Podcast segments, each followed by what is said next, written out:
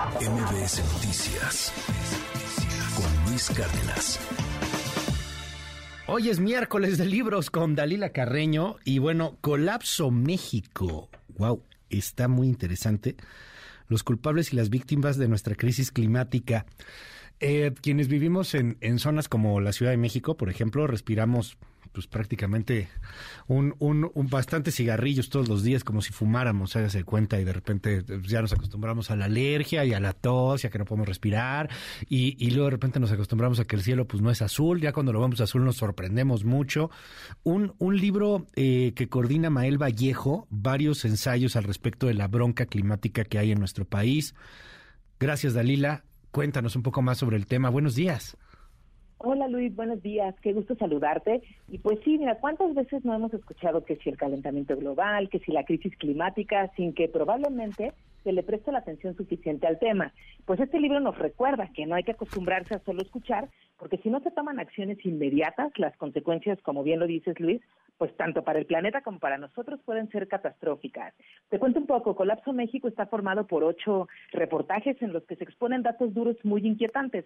Por ejemplo, el Centro de Investigación sobre Energía y Aire Limpio tiene documentado que la quema de carbón en Coahuila provoca que unas 430 personas mueran cada año en esa región debido a diversas enfermedades respiratorias.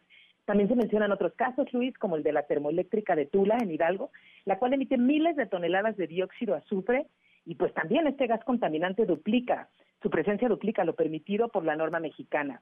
El libro, como eh, lo platicabas, coordinado por Mael Vallejo con estos ocho reportajes, pues toca otros desastres como las inundaciones en Teapa, Tabasco, donde se produce la mayor cantidad de plátano en México, y también, como bien dabas cuenta al inicio de tu noticiero, Luis, también se habla del tren Maya, y pues justo esta mañana lo platicabas, que un juez acaba de otorgar una suspensión definitiva de la obra en el tramo 5, y pues bueno, creo que sí es una una opción muy interesante para los lectores para ver cómo está México en temas que tienen que ver con esta crisis climática. Hay una parte de fotografías un tanto desgarradoras porque eh, pues nos van mostrando lo, lo duro de, de, la situación. Esta, esta imagen de la Ciudad de México, que es el paisaje de la ciudad eh, envuelta en una especie de color ocre, este, pues todo todo feo, todo ese amarillento, grisáceo. Y, y bueno, pues el dato, ¿no? Entre ocho mil y catorce mil personas mueren cada año en la Ciudad de México por la mala calidad del aire. La foto de Bernat Parera, si no me equivoco.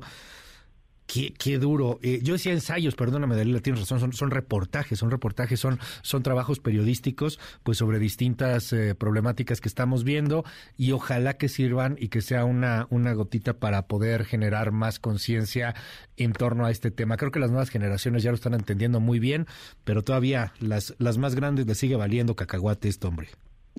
Sí. Así es, y los datos, pues muy, muy increíbles, ¿no? De acuerdo uh -huh. con la Organización Mundial de la Salud, Luis, cada año mueren 13 millones de personas debido a causas ambientales que pueden ser evitables. Y como lo comentas, ¿no? De pronto, que si la alergia o pensamos que algo, y, y generalmente ya estamos respirando microplásticos, por ejemplo, en esta ciudad, ¿no? Claro, Dalila, mil gracias como siempre y te seguimos en tus redes. ¿Cuáles son? Claro que sí, en arroba dalcarreno. Muchas gracias, Luis. Y ya está el libro, eh, ya está disponible, perdón, este libro en formato digital, en todos los formatos, Colapso México. Gracias, es Dalila Carreño. MBS Noticias con Luis Cárdenas.